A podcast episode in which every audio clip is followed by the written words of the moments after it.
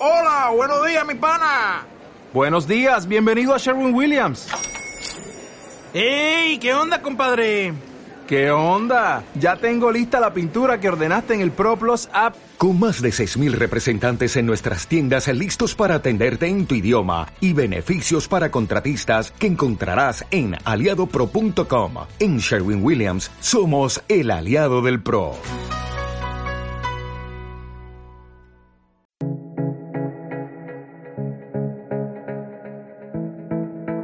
Hola, buenos días, ¿cómo están? Mi nombre es Liliana Tulis, eh, acá nuevamente con el programa porque elegimos hablar de esto.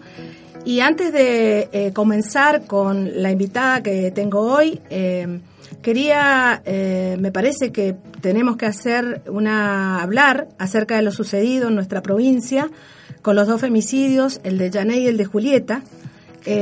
una vez más, dos mujeres muertas salvajemente en manos de hombres una vez más este, engrosando la estadística eh, en Mendoza y en el país.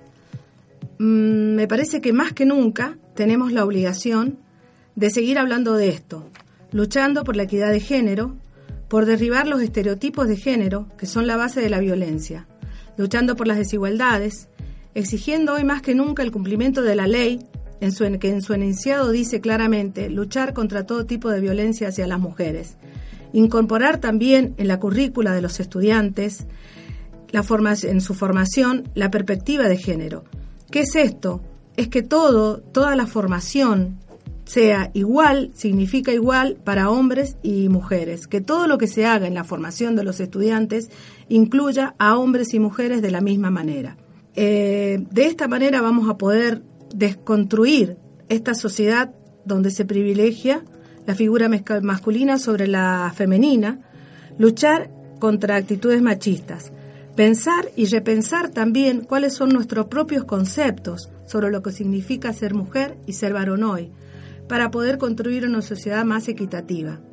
Desde este espacio seguiremos sensibilizando, seguiremos reconociendo la problemática, seguiremos colaborando con hombres y mujeres para poder tener una sociedad más igualitaria. Y con esto termino y digo lo que siempre decimos, los hombres y las mujeres no somos iguales, pero tenemos los mismos derechos. Bueno, ahora sí voy a presentar a la doctora Liliana Crowe. Ella es especialista en Derecho de Familia y es la única abogada en la provincia que se dedica específica y exclusivamente al derecho de familia. Em, es del Valle Uco, vive en Tunuyán y lleva muchos años trabajando en esta temática. Es muy reconocida también por sus pares, por su trayectoria y bueno, por la defensa específicamente que hacen esto. Hola Liliana, ¿cómo estás? Muy bien, muy contenta, muchas gracias por la invitación, me encanta estar acá, me encanta la gente joven, me encanta la idea de esta radio. Y quiero sumarme, antes de ir al tema que nos ha convocado, quiero sumarme a la reflexión respecto a la violencia de género. Estos femicidios que han acontecido en tres días, tres mujeres muertas, asesinadas en la provincia de Mendoza, nos debe llevar a reflexionar. Uno puede salir y convocarse y unirse a las marchas que hay convocadas en toda la provincia, pero yo le quiero hablar a la señora o al señor que nos pueda estar escuchando. No es necesario salir a la calle es necesario que en la mesa familiar, que en la reunión que uno tenga con amigos, hoy empecemos a hablar. Cada uno respetando a la mamá, a la hermana, a la tía, a la abuela, hacer un culto de este tema para que podamos de una vez y para siempre terminar con la violencia. No esperemos respuestas extrañas ni respuestas ajenas que se pueden demorar. Empecemos nosotros a pelear de dónde estamos para evitar y ponerle fin a la violencia de género. Bueno, te agradezco porque también desde este espacio que lleva ya varios meses intentamos justamente trabajar, sensibilizar, hemos este, dado estrategias, aportamos, pero sabemos que bueno, es, lo que podemos, es lo que elegimos hacer, porque creemos realmente que, es necesario, la información es poder, y es necesario informar y dar a conocer eh, que también esto se está construyendo. Y así como estamos, eh, se ha construido durante tanto tiempo una sociedad machista, tenemos la obligación, hombres y mujeres, de ir construyendo una sociedad un poco más igualitaria. Y así, y así vamos a hacerlo con estos temas que vamos a comenzar a tratar. Justamente lo, que vamos a hablar con vos, que sos una especialista en esto, es eh, el tema de los alimentos, o sea, la lucha de las mujeres que tienen que llevar a cabo para lograr los alimentos para sus hijos, cuando dejan de convivir, cuando dejan convivir por una situación de violencia o no, porque también la falta de estos alimentos también es una situación de violencia. Eh, así que bueno, si te parece, me gustaría que nos cuentes, que nos digas, que nos informes ¿Qué comprende el concepto de alimentos? Bueno, es interesantísimo lo que decís porque hay gente que cree que los alimentos son nada más que lo que el niño tiene que comer con lo que se alimenta. Pero la obligación alimentaria comprende la satisfacción de las necesidades de los hijos de atención a la mamá y al papá, manutención, es decir, lo que se come, educación, esparcimiento, vivienda, habitación, asistencia, gastos por enfermedad y los gastos necesarios para adquirir una profesión u oficio. Todo esto forma parte e integra la idea de alimentos. De alimentos. No es solamente lo que se come. Los alimentos están constituidos por prestaciones que pueden ser ya monetarias o en especies que la gente puede acordar. Y por lo pronto también eh, debe ser también proporcional a las posibilidades económicas de los papás, cuáles son los que están obligados los dos padres, y también hay que tener en cuenta las necesidades del alimentado. Bien, siempre cuando se habla de una separación de, de la pareja, se trata de que el nivel el estatus, digamos, el nivel que ese, chico, ese chico, que ese niño, que esos niños tenían antes de la, ah, de la separación se siga manteniendo, para que no se vea afectado eh, el niño en sus necesidades.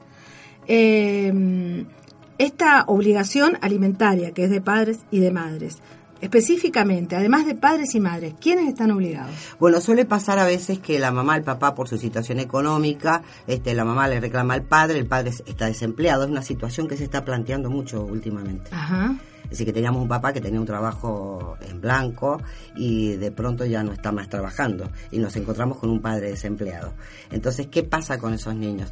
Y pueden recurrir a los abuelos, a los parientes. El que recurre es la, mamá, la que tenga el cuidado personal. la mamá es representación de sus hijos. Porque a esos hijos no se los puede privar de ninguno de los integrantes de los, del contenido de los alimentos. Entonces, si el papá no puede, hay que ver si puede un abuelo, si pueden los tíos. ¿Y cuándo pueden reclamar solo los chicos? ¿A qué edad? A los 18 años. A los 18. a los 18 años. Una vez a los 18, un chico se puede presentar. Se puede presentar, normalmente, si el chico de 18 años que a los 18 años es mayor de edad, y la obligación alimentaria se extiende hasta los 21, y si está estudiando y capacitándose hasta los 25 años, hasta los 25 años, este, el chico puede a los 18 y hasta los 21 puede ir con su mamá si vive junto con la mamá, presentar la demanda junto con la mamá. Pero ya después el hijo mayor directamente Bien. va y le reclama a su padre o a su madre, o a su madre. Claro, esto es necesario aclararlo porque el, el cuidado personal, a través, digamos, con la nueva legislación, nuevo código puede ser tanto de padre o de madre. Por lo tanto, la demanda de alimentos corresponde a los dos, pero el que demanda es el, al no conviviente. Se demanda al no conviviente. Se demanda al no conviviente. La obligación es de ambos, ¿sí?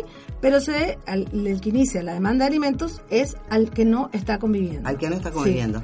Porque eh, hay que resaltar eso, la necesidad de que se mantengan los niños en el mismo eh, nivel de vida que tenían cuando los papás eh, vivían juntos. Estén casados o, digo, o sean convivientes. Sean convivientes. Bueno, lo otro que te, te quiero preguntar, por ahí se relaciona mucho el tema de los alimentos con las visitas. O sea, si no me da alimento, no lo dejo ver al niño. A ver, me interesaría que aclaráramos esto. A veces suele pasar. No tiene nada que ver una cosa con otra. Los dos son obligaciones y derechos. Que el niño tiene obliga eh, el derecho de ser alimentado. El derecho es del niño. Es del niño siempre. Y tiene el derecho de ser visitado y tener contacto con el progenitor no conviviente. No conviviente. Se suele utilizar como extorsión por parte de las madres y le dicen, ah, no me trajiste la cuota alimentaria, no me das lo que yo necesito, entonces no va a ver al niño. Es un delito, delito penal, no cumplir con la obligación alimentaria y es delito penal, es decir, que es pasible de pena, no favorecer el contacto de los hijos con el padre no conviviente. El vínculo. El vínculo. Hay que fortalecer, no tiene nada que ver una cosa con otro. Eh, si el papá este, no pasa la cuota alimentaria, la mamá en representación de sus hijos lo puede demandar y lo puede denunciar penalmente. Si la mamá no cumple con el régimen de contacto que tiene que tener sus hijos con el papá, también la puede demandar y la puede denunciar penalmente. Bien. Es un delito tanto una cosa como la otra. Previo a la demanda, sabemos que existe una instancia de mediación, que es una instancia de acuerdo, que mm, probablemente sea, o sea, evita el conflicto mayor. Eh, Mm, ¿Cómo son los pasos a, nivel así que decinos vos que vos que bueno, representás? Yo siempre le digo a, a, quienes van a solicitar un asesoramiento respecto al derecho de familia que el Estado le provee a la sociedad el servicio, un servicio gratuito, que es primero la instancia previa de mediación. Hay que pasar por la mediación para poder eh, intentar acordar todo lo que es sobre el cuidado personal, como se llama ahora, que es la vieja tenencia la, el, régimen de comunicación y la cuota alimentaria. Es obligatorio y además es importante pasar por ahí, sí, eh, porque es gratuito. Claro, y para evitar, para evitar la escalada del conflicto, digamos, la escalada en el conflicto. Pero ¿qué puede pasar? En los casos en que existan situaciones de violencia, no se puede eh, mediar de manera inmediata. No, no, no se puede mediar. No, no, porque eh, cuando hay violencia, siempre hay uno que está arriba, que es el fuerte, que es el que tiene poder, y el otro se encuentra en, con una condición desfavorable. Desfavorable. desfavorable. Y después también el Estado da el servicio gratuito de eh, codefensoras de familia en todo el Valle de Uco y las llamadas abogadas ad hoc. Son servicios gratuitos que da el Estado para que aquel que no tenga los medios necesarios o, lo que requiera para ir a un profesional particular puede y debe utilizar esos recursos. Debe utilizarlo porque para eso está el servicio del Estado. El servicio es para protegerlos. Bien, bueno, ya vamos a seguir hablando de esto y vamos a seguir un poquito más acerca de la denuncia penal que me interesa cuando hay incumplimiento reiterado, incumplimiento de los deberes de alimento. Entonces, bueno, eh, vamos con un tema, Darío, y después mm, seguimos hablando con la doctora Crow. Pímpulo, la radio del IES 9015 Valle de Uco, también es tuya.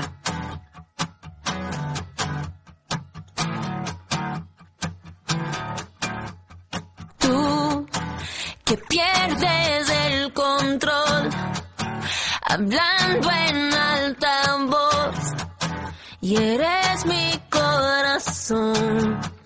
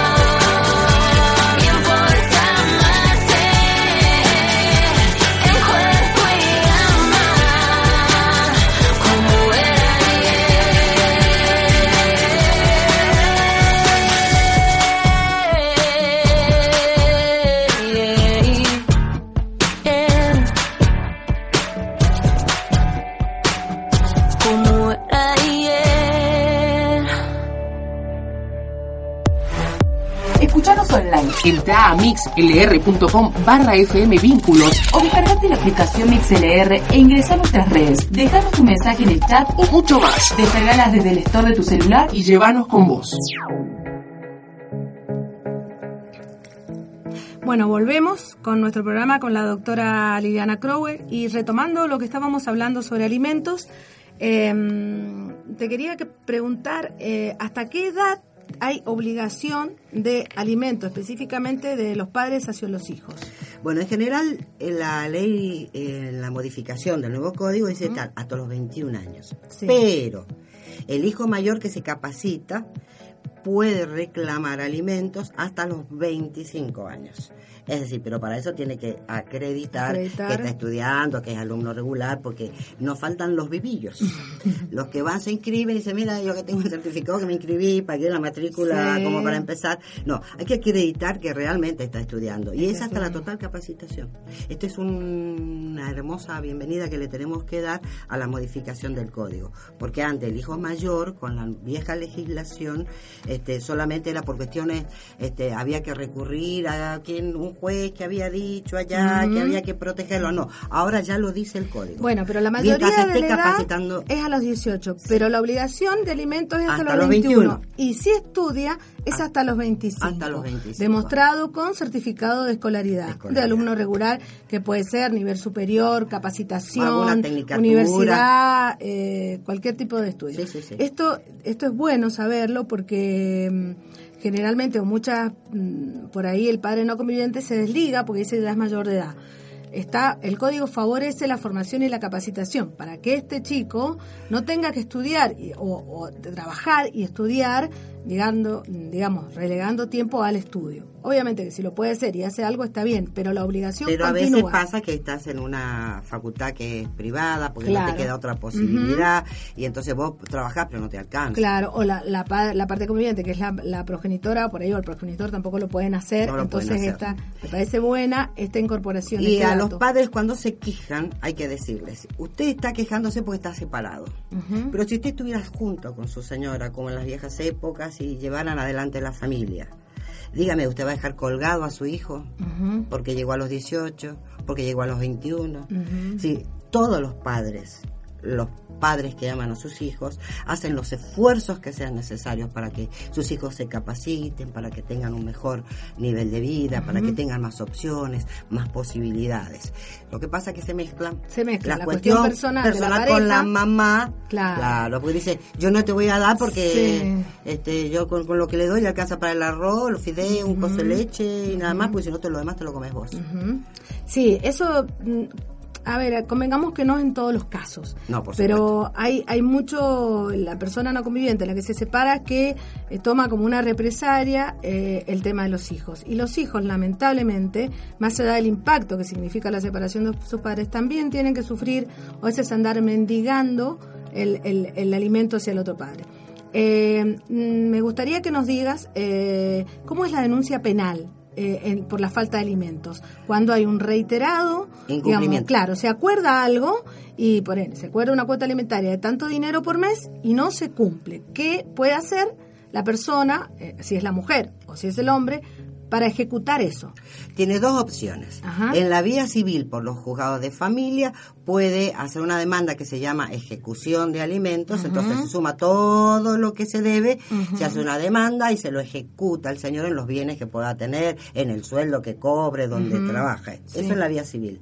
Después, en la vía penal, con la constancia de la sentencia de lo que se acordó, Sí. la partida de nacimiento de los hijos, que van en copia certificada, se la certifican, va y hace la denuncia penal Al fuero penal. al foro penal. Eso es otra instancia, Bien. otra vía.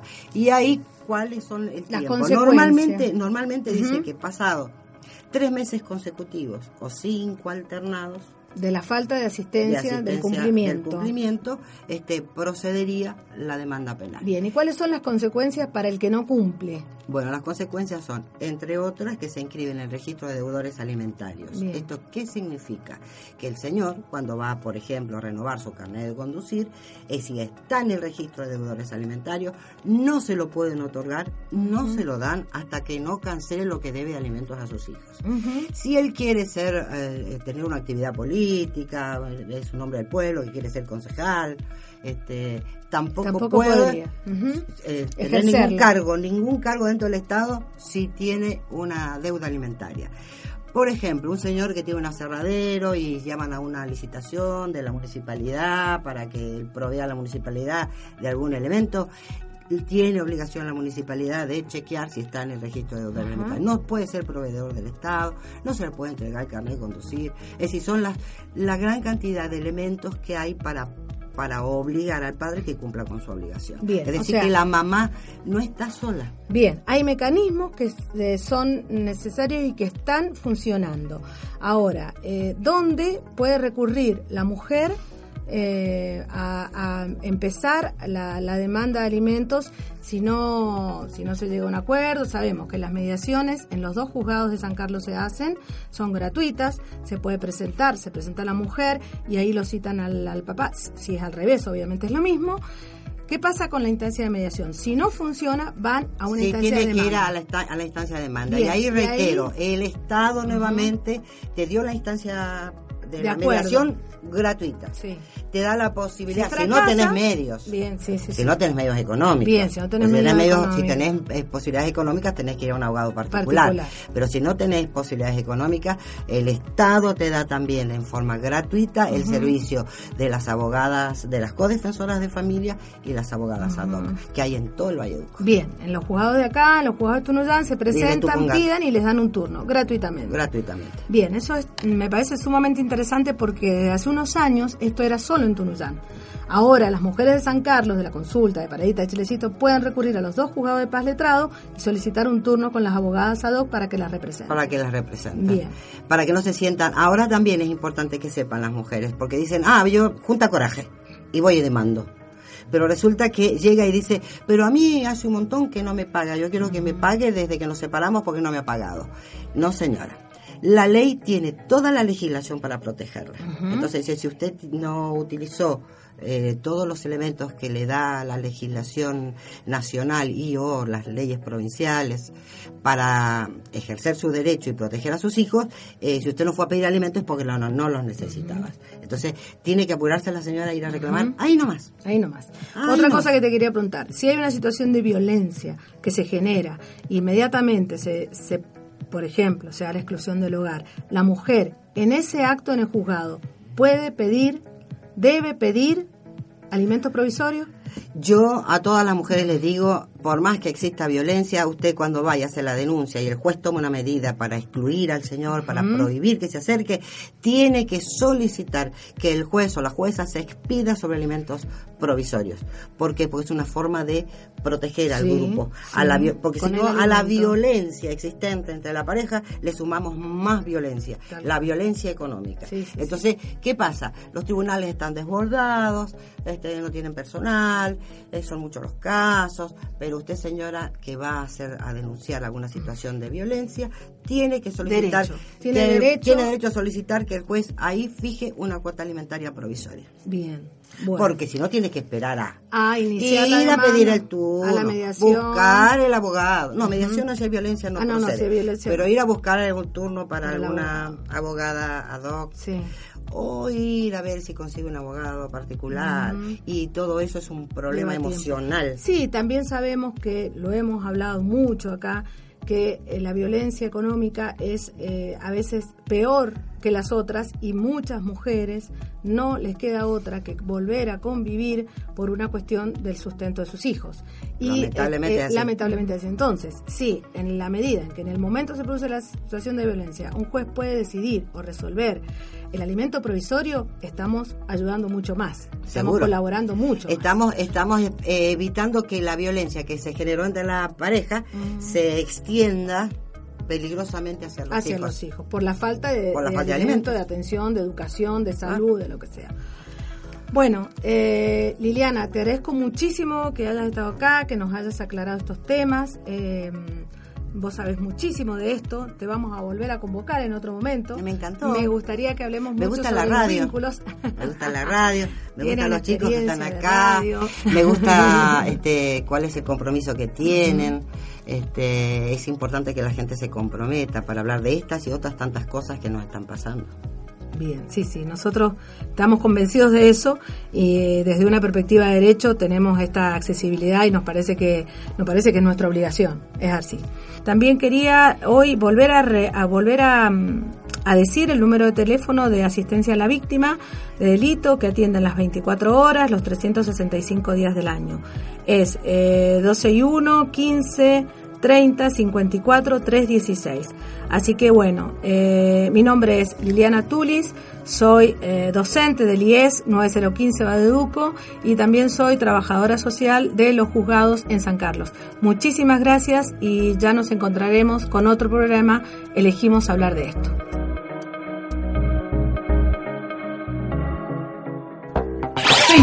Seguinos, búscanos como FM Vínculos 897, Radio IES 9015 Valle de Uco. Seguinos.